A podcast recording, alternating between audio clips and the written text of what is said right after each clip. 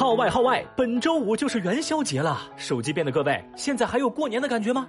小雨我就发现呢，小时候过年那一定是过完了元宵节才算是过完了年，而现在过年的感觉就是过完大年初一，就像是过完年了耶。没办法嘛，这对于我们打工人来说，生活真的太难了。它就像一个园艺师，在我们的肚子上施肥，又在我们头上除草，不上班行不行啊？这句话不仅是打工人的内心独白，更是广大学生最想对老师说的话呀。微博一百四十三万人关注，山东女生景区喊拳求不想开学。这两天，全国各地的高校和中小学校都开始陆陆续续开学了。对于学生党来说，好日子差不多到头喽。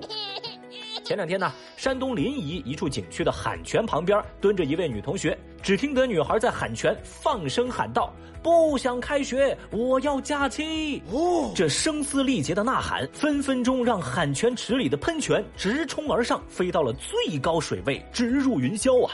来，我们感受一下当时的现场。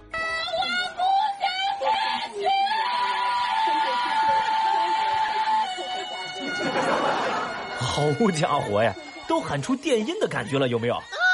当事人齐同学表示，自己月底要开学了，而他的其他朋友都是延期开学，他的心中难免有些不平衡，就想着在喊拳，把假期的烦恼都喊出来。这一幕在广大微博网友当中引起了强烈的共鸣。有人说：“女孩竟是我自己。”有人感叹：“这是喊出了心声，甚至想跟女孩一块儿喊呐！”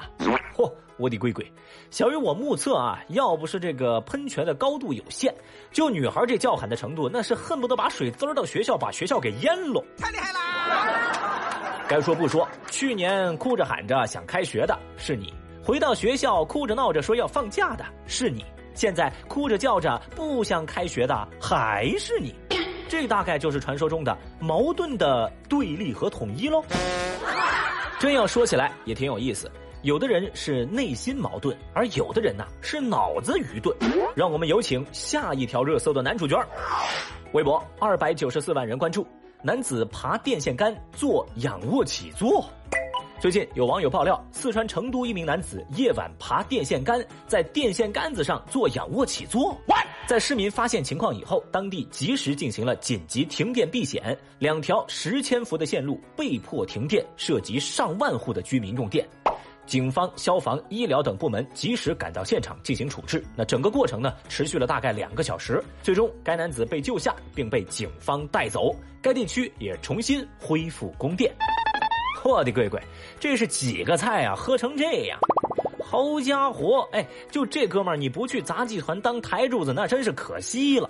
哎，小雨，我突然就想起了，就就就我年轻那时候啊，网络上的那个流行语，那话怎么说来着？手持菜刀砍电线，一路火花带闪电。也幸亏是没有出现火花，否则那是当场火化呀。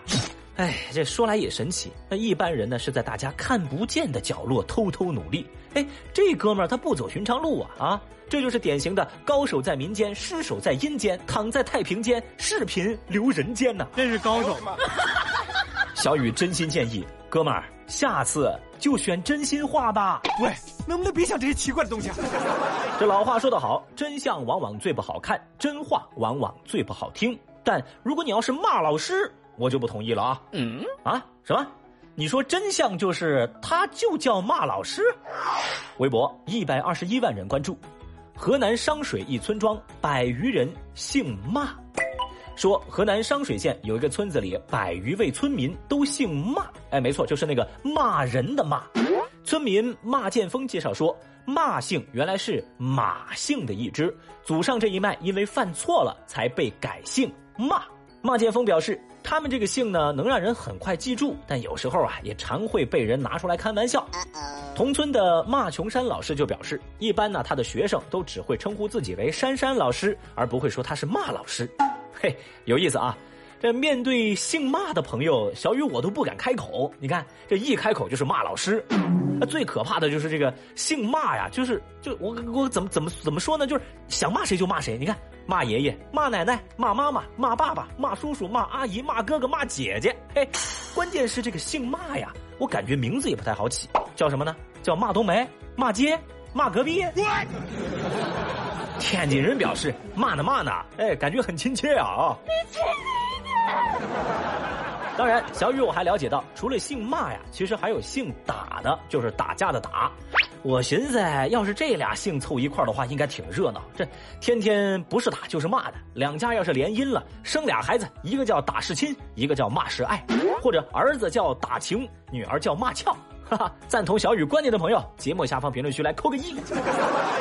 本以为这姓骂什么的呀，都挺考想象力，但直到我见到了下一条热搜。微博四百三十九万人关注，中国传统痰盂在亚马逊卖六十多美元。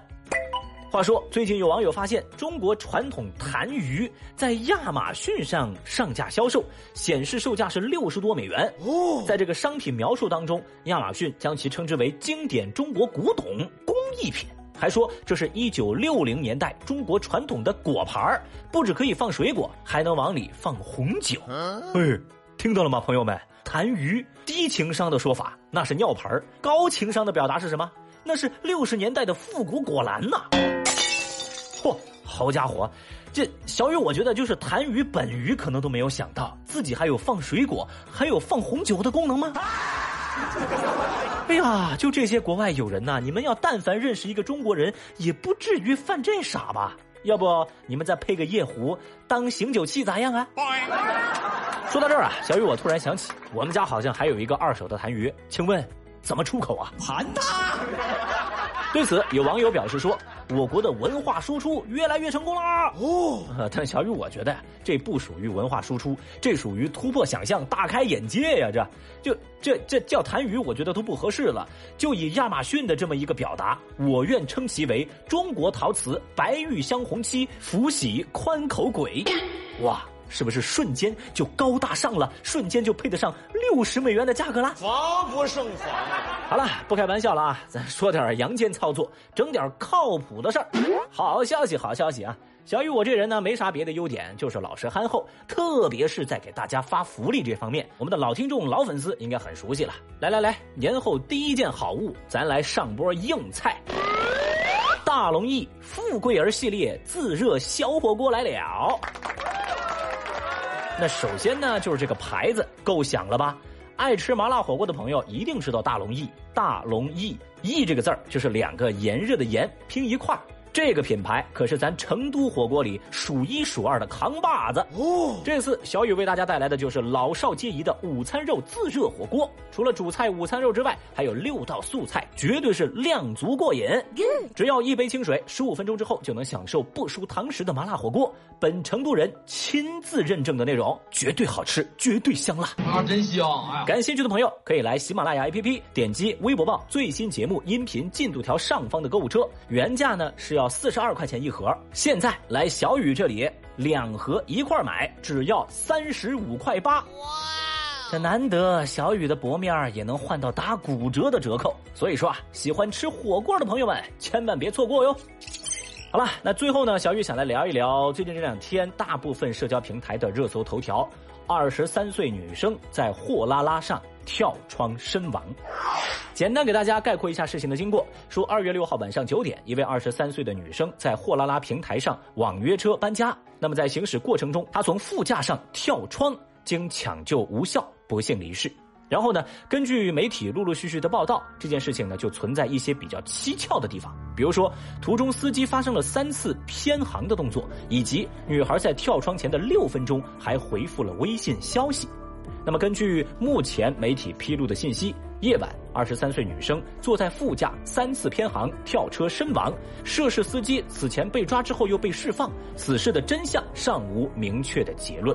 所以呢，现在全网都在关注一个核心的问题，就是跳窗前六分钟车上到底发生了什么？姑娘现在是死的不明不白，家属指责这是因为司机偏航，而货拉拉呢拿不出有效的证据，司机更是无法自证清白。目前我们收到的最新消息是，当地成立的专案组进行了调查。二十三号，涉事司机因涉嫌过失致人死亡罪被公安机关依法刑拘。目前案件还在进一步的侦查当中。那这个消息的出现呢，让小雨相信我们距离真相又近了一步。无论如何，由货拉拉事件暴露出的监管问题必须得到解决。要知道，货拉拉并不是什么初创的小企业了，它是一家已经成立八年、估值超过一百亿美元的大公司。这次事件又给大家敲响警钟。小雨也真心希望货拉拉们能够切实的做出改变。只有积极的面对，勇于担责，才可能阻止下一次危险的发生。